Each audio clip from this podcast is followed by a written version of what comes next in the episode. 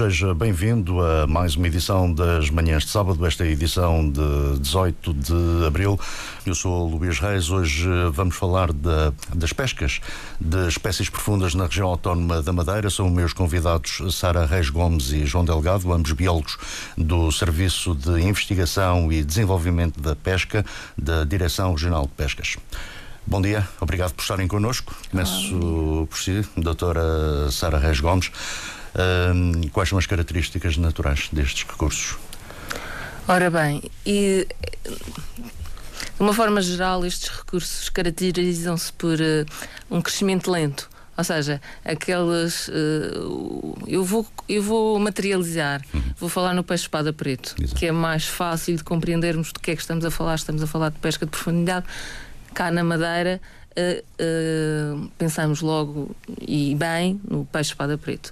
E, e aqui vamos falar um bocadinho sobre a idade do peixe, quando aquele peixe que nós compramos no mercado e que consumimos já tem, já tem alguns anos e esse tempo de, de crescimento e, e faz, faz com que estas espécies têm umas características próprias e, e, então a nossa atenção sobre a sua exploração, uh, sobre o seu conhecimento, tem de ser uh, muito atenta. É diferente falarmos de, uma, de um peixe de profundidade, falarmos de um peixe que em, em dois, três anos completa o seu ciclo de vida. Estamos aqui a falar de um recurso que necessita de, em média, 12 anos para ser. Uh, para que, que tenhamos a, a, certeza de que aquele peixe já uh, se reproduziu e já contribuiu para o aumento da sua população, por isso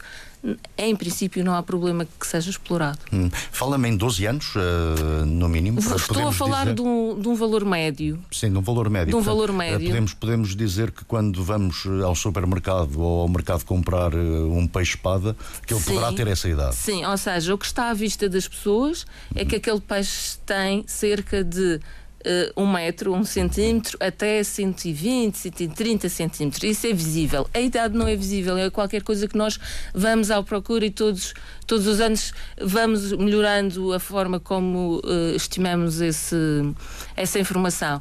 E nós sabemos que nessa variação de tamanhos de 1 metro a 1 metro e 30, nós temos idades entre os, os 9 anos aos 14 anos.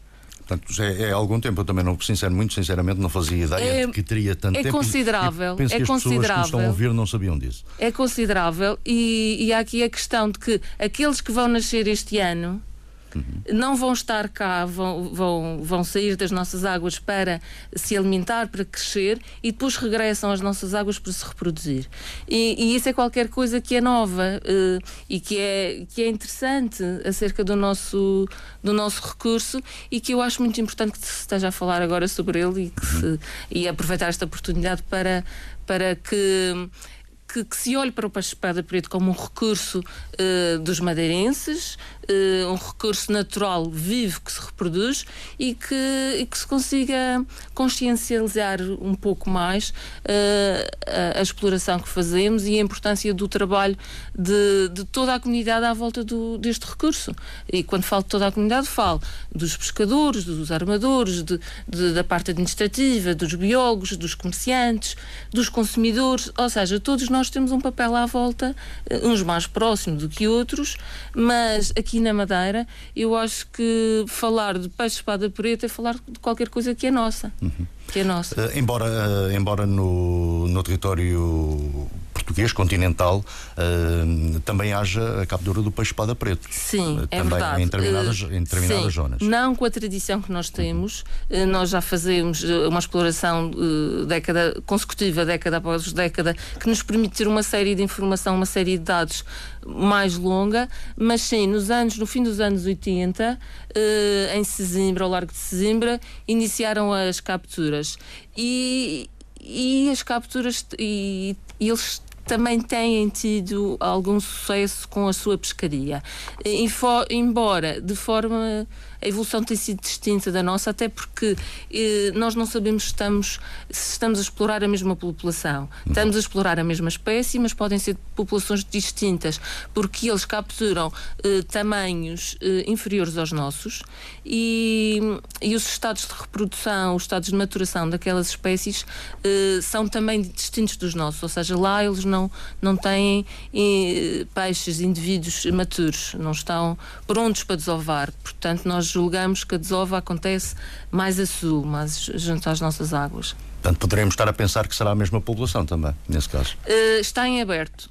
Está em aberto Está ainda. em aberto, está em aberto. Andamos uh, uh, constantemente em trabalhos, ora com mais uh, meios, ora com menos meios. Nós nesta fase estamos com, numa altura de menor, menor possibilidade de, de, concretizar reuniões, de concretizar experiências, de comunicar. Houve uma fase em que uh, o conhecimento sobre o peixe espada preto evolui bastante, porque realmente houve, houve essas condições e que nos permitem falar da forma que já falamos atualmente, com alguma segurança. Uh, eh, pronto, mas continuamos sempre em contacto, fazemos parte de uma mesma equipa, as pessoas do, do, do continente e nós uh, continuamos uh, sempre a trocar informação e, e, continuamos com as nossas publicações científicas. Uhum. Uh, Dr. João Delgado, bom dia, obrigado bom dia. por estar connosco. Uh, ainda, ainda falando da espada, uh, tendo esta, este recurso tanta, tanta importância para a nossa economia para, e para a nossa gastronomia, ela tem que estar muito bem regulamentada. Exatamente. É, aliás, foi, aliás, uma, uma das preocupações, não só do país, mas da, da comunidade, visto que muito atualmente na, na gestão dos estoques pesqueiros Uh, se passa a nível europeu e em 2002 uh, foi feito um regulamento específico para, para as espécies de profundidade, que é o regulamento 2347 de, de, desse ano, que estipulou uma série de, uma série de limites a determinadas uh, ações, quer da, do ponto de vista operacional, portanto, da atuação da frota, como também limites em termos das quantidades que podem ser capturadas.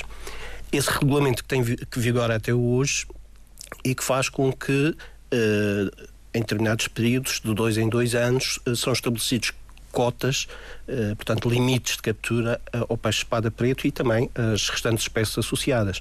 Porque quando falamos da pescaria do espada preto, é uma pescaria extremamente seletiva, portanto, tem como espécie-alvo o peixe espada preto e tem uma uma, uma taxa, uma percentagem de capturas acessórias relativamente baixa, das quais se distingue o nosso conhecido tubarão de profundidade, não é? Uhum. Uh, conhecido pela gata, não é? Exatamente. Uh, gata é uma pesca que não é, não, não é intencional. Uh, exatamente, exatamente.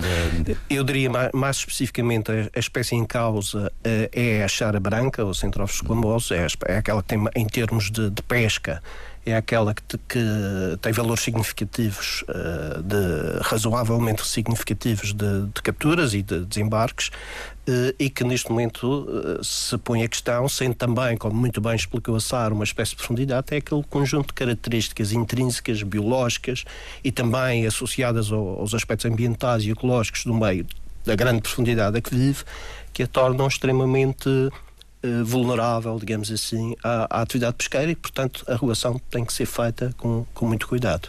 Tecnicamente é possível uh, evitar essa pesca? Eu diria que evitar completamente é uma tarefa impossível. É uma tarefa impossível porque uh, são espécies que ecologicamente têm uh, profundidades de superposição e que necessariamente ao capturar o peixe espada preto, tanto da forma que o fazemos na Madeira, não é? Através de palangre, palangre derivante, quer a forma como é efetuado em Sesimbra, que a Sara já referiu, o palangre de fundo, quer mesmo no arrasto que é efetuado, sobretudo pelos arrastões franceses, no, mais a norte, eh, há sempre uma, uma captura que é inevitável de tubarões. Eh, no entanto, digamos, em abono da verdade, que a pescaria da Madeira é aquela destas que referi que é mais seletiva. Tem taxas de captura de tubarão acessório que, dependendo de como se analisa em número ou em peso, podem significar 3, 5% das capturas. No entanto, diga-se também que Uh, há este aspecto que é da in, quase inevitabilidade de capturar alguns tubarões quando se, quando se pesca espada preto, mas também há formas de dessa pescaria ser dirigida especificamente aos tubarões. Portanto, é isso que se trata de, de evitar. Uh, tem, tem havido muita discussão à volta, à volta de, desta espécie, conhecida por todos por, pela gata, até pela, pelas suas características gastronómicas, uh, que são uh, uh, subejamente conhecidas, nomeadamente na, em Câmara de Lobos. Muita gente contra, muita gente a favor. Atendendo a que estamos a fazer a pesca do peixe espada preto, quando vem uh, esta espécie, uh, o que é que se deve fazer? Se ele não pode desembarcar, vamos deitá-lo ao mar? Uh, eu começaria por dizer que, para a maioria das pessoas, este problema parece que surgiu neste momento, não é? No fim do ano passado surgiu o problema da, da gata, quando se concretizou algo que já era um, uma, uma possibilidade há muitos anos. É preciso referir que praticamente desde que entrou o regulamento que mencionei em 2002 e que se começou a fazer a, a gestão da, das pescarias de profundidades, eh, imediatamente, logo eh, por volta de 2007, eh, começou, começou a haver restrições, eh, no caso da pescaria francesa, eh, impôs um TAC já para os tubarões de profundidade. A Madeira há muitos anos já que desenvolve, tem desenvolvido nessa altura, na, na altura de, das uh, reuniões para, em que depois o Conselho de Ministros da Comunidade Europeia aprova o, os taques para, para o biênio seguinte, a desenvolver um trabalho com, com a apresentação de documentos e, e no, também no âmbito de projetos a fazer os estudos necessários para mostrar a elevada seletividade da nossa pescaria por comparação com as outras que estavam em causa.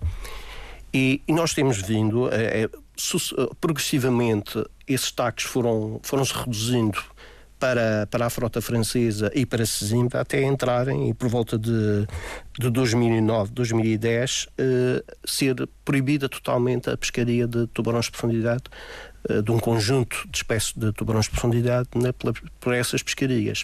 Já, Aquilo que nós conseguimos eh, evitar até o fim do ano passado, em que se tornou inevitável que essa que essa cota zero, digamos assim, se estendesse à Madeira. Eh, como é que se explica que eh, em grandes superfícies comerciais eh, já, já encontrei em, várias peixarias a venda de tubarões? Hipoteticamente poderá tratar-se de capturas ainda de anos, de anos anteriores, na verdade, porque como sabem que ilha sujeita a um processo de salga e tem um período de conservação relativamente Não, alargado. Eu, eu referia-me a peixe fresco peixe fresco, tubarão peixe fresco. fresco. Sim, sim. Então está claramente, eh, a partir de 1 de janeiro de 2015, eh, essa possibilidade não, não. Se, não se verifica, pelo menos de forma legal, não é? Uhum. Eh, eu não me referi exatamente, uh, provavelmente terei, terei, encontrado isso antes, uh, já no ano passado, Sim. mas uh, vi isso em algumas, em algumas das nossas superfícies. atendendo a que, e voltando agora ao Espada Preto, atendendo a que existe uh, esta obrigatoriedade de apanhar peixes com determinado tamanho e com determinada idade, como é que, como é que se faz esta seleção, atendendo a que estamos a fazer uma pesca à linha, não é?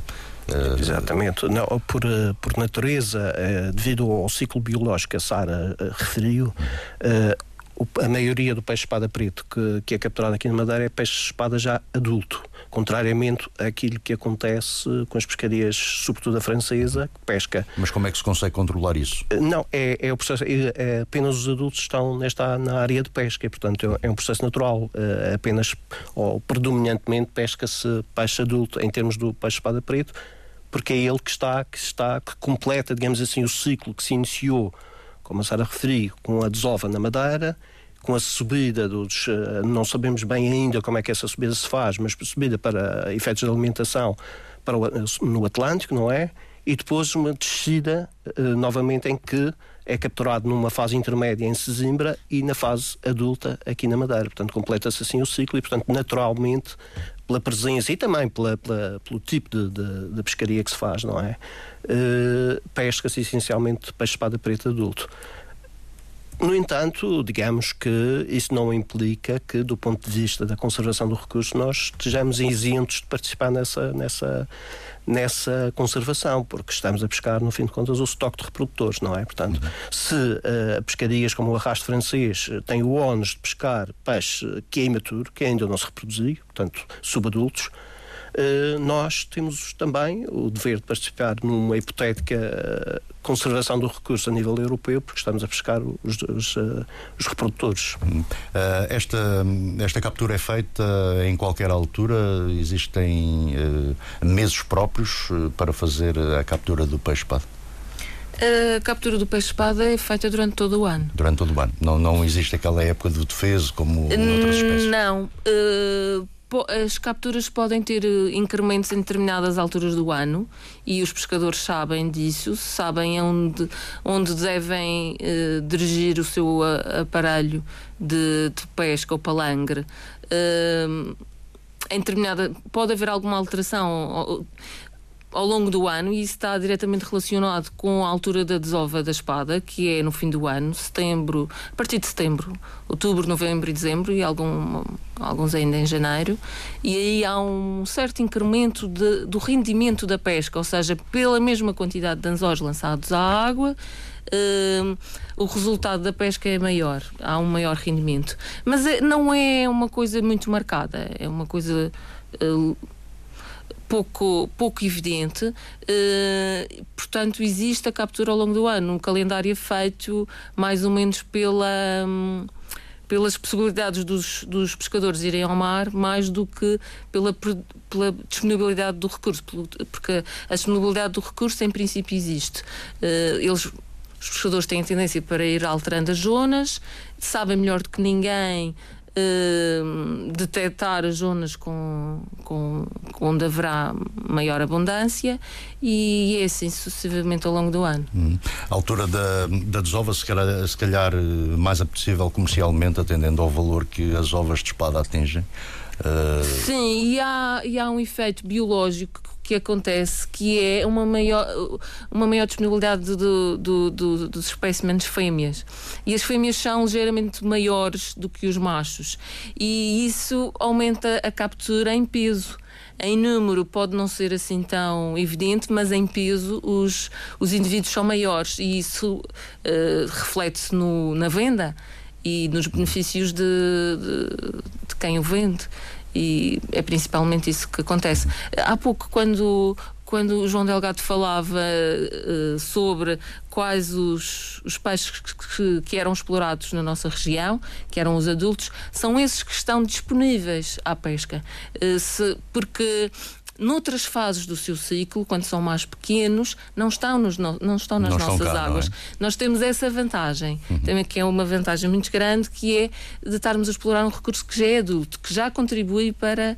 Uh, para o, a continuação da sua população. Onde é que existe hum, esta espécie, para além de Portugal? Existem mais alguma zona? Ela distribui-se desde o princípio do Atlântico Nordeste. Hum, à volta do Reino Unido e eh, um pouco mais a norte também. Eh, e, e, e tem sido encontrada até daí até à costa portuguesa uh, e podemos lá encontrar também em Canárias, à volta das águas de Canárias. Hum. Eh, que outras, eh, que outras espécies de profundidade é que, hum, é que estão a ser estudadas e, e capturadas na, na, nossa região? Pronto, eu, eu vou ainda falar mais um bocadinho sobre o peixe-espada uhum. preto e, e, dizendo que uh, há, há, poucos anos atrás uh, concluímos qualquer coisa que já era, uh, que já sabíamos que podia acontecer, que é o facto de haver duas espécies. O peixe-espada preto, tradicionalmente comercializado na, na, aqui na Madeira e também em Simbra, é o Afanopes carbo. Uh, contudo, há outra espécie. Que é, é a branca, não é? Um branco. Não. Não é esse? Não. Mas há um não. também que é branco, não é? Há, um, há o peixe-espada preto branco, mas esse não colide, por assim dizer, uhum. com o peixe-espada preto, porque tem zonas de habitat diferentes. Está a menor profundidade, portanto, não, não se mescla com, com, com o peixe-espada preto na, na pescaria como a fazemos. Uh, que é seletiva, ou seja, quando o aparelho é lançado à água, vai à procura daquela espécie, vai dirigir àquela espécie e não a outras. Uh, isso uh, choca completamente com outros tipos de pesca, como o arrasto, que traz tudo que naquela zona existe.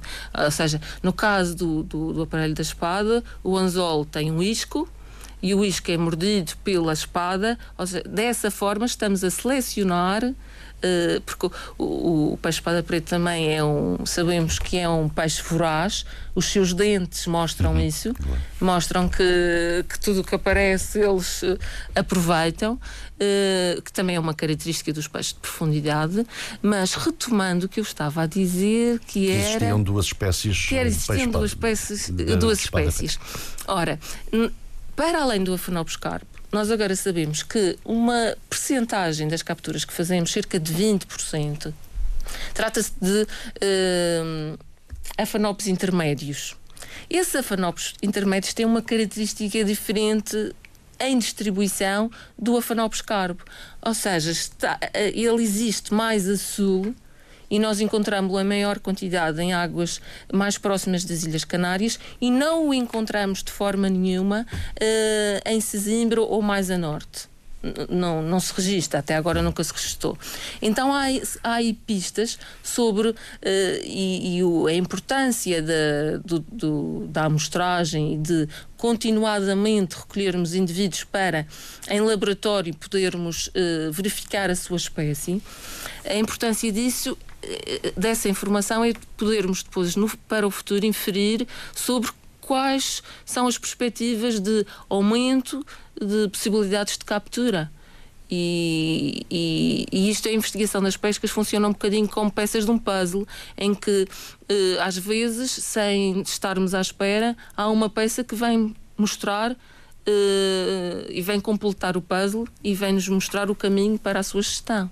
Uhum. Uh, então, uh, voltando à, às outras espécies, uh, que outras espécies é que temos aqui na nossa região? Outras espécies de, de, peixe de profundidade? Não, existem, se considerarmos que uma espécie de profundidade, do ponto de vista conceptual, são espécies que vivem na vertente continental, ou seja, abaixo dos 200 metros de profundidade, saindo, portanto, dos limites da plataforma continental, existem algumas outras espécies que são capturadas. Lembro-me assim, porque estendem a sua distribuição vertical estende-se abaixo dessa profundidade. Lembro-me assim, o, o gorajo, o salmonete do alto, uh, o cherne, há uma série de espécies que podem ser classificadas como espécies de profundidade. No entanto, indubitavelmente que uh, voltamos ao mesmo, a pescaria do espada preto, uh, enquanto pescaria de, de, uma espécie de profundidade, é até pela sua tradição, repare. Uh, quando é que, que, as frotas europeias e mundiais, e a nível mundial, se começaram a virar para os recursos de profundidade? Quando atingiu a exaustão o estado dos recursos nas plataformas europeias e nas plataformas continentais em geral, atingiram de alguma forma uh, a exaustão na explora da exploração desses recursos e as, as frotas começaram a virar-se para os recursos de profundidade. Bom, Inclusivamente existem casos conhecidos, uh, como, do, o, como uh, o peixe relógio, em que pelas suas características, se agrupava, uh, forma agregações junto aos, às montanhas submarinas, aos seamounts, e uh, foram uh, casos em que houve um, um, esgotamento completo em pouco tempo desses, dessas espécies de profundidade que podem, que pelas suas características, que, que a Sara também já referiu, muito peculiares, crescimento lento, baixa fertilidade, etc., são extremamente vulneráveis à pesca. Portanto, uh, começou, esse interesse começou a desenvolver-se já no século, a meados do século XX, pelas espécies de profundidade. Acontece que na Madeira não é esse o caso. A, a pescaria de profundidade do peixe-espada preto na Madeira é uma pescaria centenária e que é feita, que se diz uh, ter-se iniciado devido ao aos pescadores uh, algarvios, logo no início da colonização da ilha, uh, na, na, procura precisamente do, dos tubarões de profundidade, para, para aproveitamento do óleo que, que, se obtém a partir do fígado de, desses peixes, encontraram por acaso o peixe-espada preto e essa pescaria foi-se desenvolvendo e, e, é uma pescaria que é feita de forma sustentável, tem sido feita de forma sustentável ao longo, ao longo dos séculos e, portanto, e que permaneceu até à atualidade. É, da, é das explorações mais antigas e consistentes de um recurso que podemos classificar de abissal, portanto, de grandes, de grandes profundidades. Temos anos com, com mais pesca de, do que outros. O que, é que, o que é que regula isso? Porque é que há mais peixe num determinado ano do, do que em outro? Tem a ver com o clima? Tem, uh, o que é que pode transformar esta, esta situação? O que é que pode alterar? Sim, e aqui continuamos a falar de, destes recursos de profundidade. Exato. Uh, pronto. Uh, houve uma série de, de, anos em que houve uma certa constância. Uh, estou a falar até, até os anos 70. No fim dos anos 70, houve um projeto com o, Instituto Português de Investigação uh, que levou a uma melhoria do aparelho de espada. Então, em vez de o aparelho ser calado, ou seja, estar uh, na coluna de água de forma vertical, passou a ser uh, usado de uma forma horizontal. Como o peixe-espada preto se distribui numa camada de água uh, entre, os, os, entre os 800 e os 1000 metros, uh, essa alteração do aparelho fez com que o aumento de, do rendimento de pesca fosse bastante fosse significativo. Bastante, e esse aumento resultou no, uh, no chamar mais, uh, mais pessoas, mais armadores para essa pescaria. E aí foi onde se registou o, um, um salto assim continuou até o, o fim do até 2000, poderemos dizer, uh, em que provavelmente atingiu um, um, patamar em que já não era possível, uh, do ponto de vista biológico, um aumento daquele, daquele recurso. De, depois dessa altura, coincidiu também a procura desta espécie Uh, noutras zonas, como nós sabemos agora, que o nosso, o nosso peixe-espada preto uh, não completa o seu ciclo de vida nas nossas águas, ou seja, uh, quando ele tem outros tamanhos, quando é menor tamanho, não está aqui na, nas águas madeirenses, está mais a norte mais próximo de, de, zonas onde são exploradas por grandes embarcações francesas, inglesas, espanholas. E são estas embarcações que outrora tinham outro tipo de recursos, ou seja, usavam as suas redes em, uh, zona, em na coluna de água em profundidades menores. Podemos estar a falar aqui nos 400, 500, 600 metros, não capturavam o nosso peixe-espada preto. Nosso é uma tendência. Uh, não o capturavam. Ora, a diminuição dos seus recursos fez com que continuassem a usar os equipamentos que tinham, de grande porte, para outras profundidades. Ao baixar, ao baixar as suas redes de arrasto, eh, encontraram o peixe-espada preto e outras uh, espécies uh, afins. O que é que acontece? Houve uma uma consequência, não, não é uma consequência imediata, porque aqui nós estamos a falar em anos de. Uh, do, estamos a falar em várias fases do seu ciclo de vida. Não há uma consequência imediata. Nós fazemos o nosso, o nosso trabalho de forma a podermos quantibilizá-la melhor, mas não é um trabalho fácil, há muitas variáveis. Eh, mas achamos que eh, essa, eh, esse início da atividade de outras uh, nacionalidades sobre este recurso implicou uma diminuição da nossa, da nossa pescaria. Portanto, em termos de peixe-espada preto, tem mais a ver com isto do que sazonalidade ou outros aspectos. Tem a ver com esta com esta evolução do, do, da forma como o capturamos, tem a ver com a entrada de outros eh, interessados neste, neste recurso e, e muitas vezes é com espanto que vejo que uh, uh, nacionalidades como a francesa, que não têm a tradição que nós temos no consumo de um recurso como o peixe-espada preto, o valorizarem de uma forma imensa. Ou seja, estão realmente interessados em continuar aquela exploração e em comercializá-la e dão-lhes valor, porque é um recurso natural vivo, natural que se reproduz, é importante. Uh, e nós uh, na Madeira, por, talvez por ser tão natural o termos, por, talvez por o termos de, durante tantos anos, uh, não o valorizamos dessa forma, o que é errado. Uh, temos de olhar para estes recursos de uma forma mais consciente e, e aqui vou, vou introduzir um, um, uma coisa que temos estado a fazer ultimamente, que é trazer as escolas aos nossos serviços. Porque isto é uma questão de educação, é uma questão de cultura, a valorização do nosso património, dos nossos bens, é uma questão cultural. E, e e a chave está nas crianças, a chave para resolvermos uh, algum problema que possa existir em termos de, de, cultura, é por aí que se começa. E, e, então temos também feito esse trabalho com muito gosto, que é chamar as crianças das escolas à, à, aos nossos serviços e mostrarmos o que fazemos, que é sempre assim um bocadinho uma coisa oculta, o que é que se faz ali naquelas instalações, uh, o que é que aquelas pessoas fazem ali, vejo os barcos, sei que isto é um porto de pesca, sei que descarregam peixe, mas e aquelas pessoas, o que é que fazem ali? O que é que... Nós uh, o que queremos mesmo fazer é que uh, a exploração do peixe espada preto continue uh, de uma forma sustentável, que continue a ser uma fonte de alimento de riqueza e que continue para as gerações futuras. Tudo tudo o que nós temos em excesso temos a tendência de desvalorizar, como, como diz, uh, e muitas vezes uh, de o confeccionar sempre da mesma forma. Agora já entro aqui um bocadinho na, na minha área da cozinha.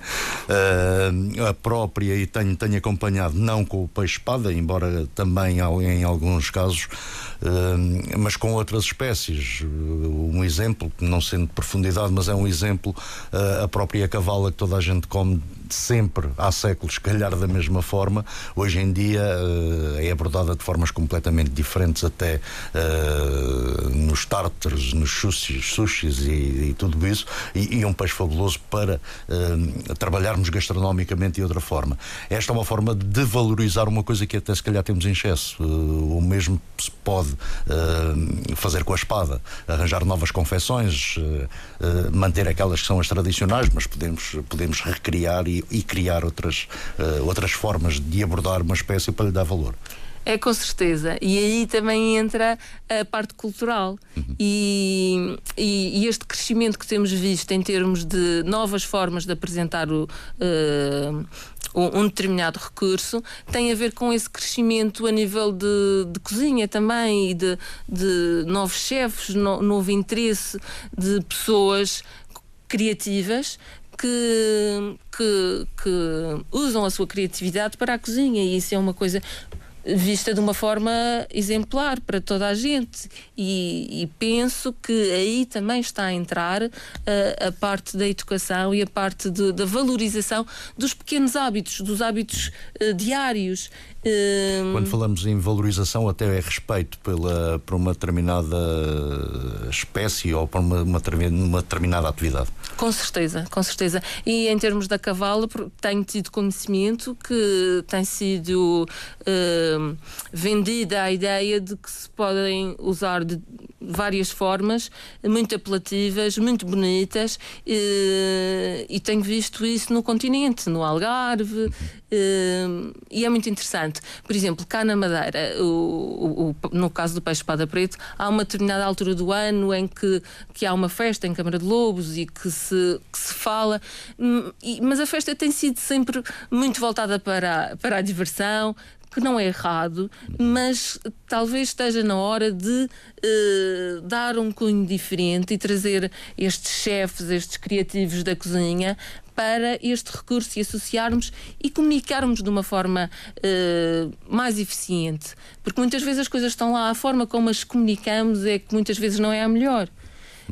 Pronto, era este, era este, este, este que eu queria dizer sobre uh, os aspectos da culinária, mas com certeza o João Delgado terá outros. Sim, e além disso até nos trazem um livro já agora que tem algumas referências também culinárias, não é? Exatamente, é, é a é deixa perfeita para para falar um bocadinho aqui no livro que trazemos, uh, que é precisamente feito com espécie de profundidade, uma, uma variedade de espécies de profundidade, não apenas o peixe-espada preto, uh, mas também várias outras.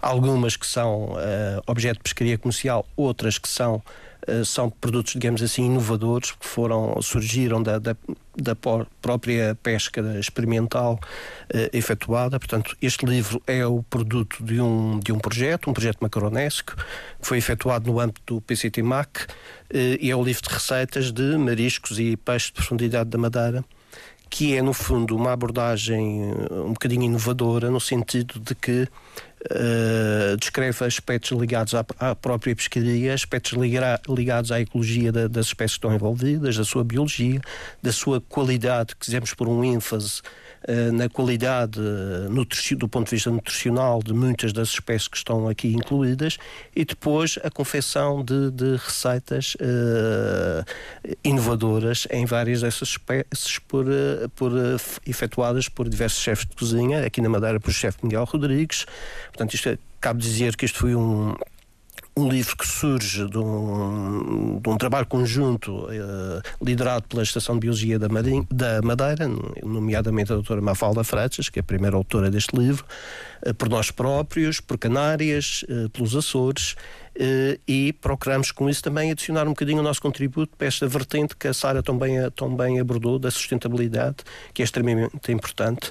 É importante que o conhecimento sobre essas espécies, sobre as suas características, peculiares, sobre, sobre as suas vulnerabilidades também, uh, sejam conhecidos pelo grande público e ter sempre presente esta dimensão que a Sara trouxe hoje aqui, que é a dimensão, uh, do ponto de vista da sustentabilidade, a dimensão da passagem à geração seguinte. É preciso não esquecer, para além de gerir os recursos, e não podemos esquecer que as pescarias são atividades económicas, são uma atividade económica baseada num recurso vivo, renovável, não apenas a essa renovação e essa disponibilidade para a nossa geração, mas transmiti-la, isso é um dever nosso, transmiti-la à geração seguinte. Portanto, este livro é um bocadinho o nosso contributo para isso. Muito bem. Uh, e nós ficamos uh, por aqui uh, por hoje. Vamos certamente conversar muito mais vezes sobre estas questões do mar e das pescas. muito obrigado por terem vindo a estas obrigado. manhãs de sábado. Obrigado. Estivemos com a doutora Sara Reis Gomes e o doutor João Delgado.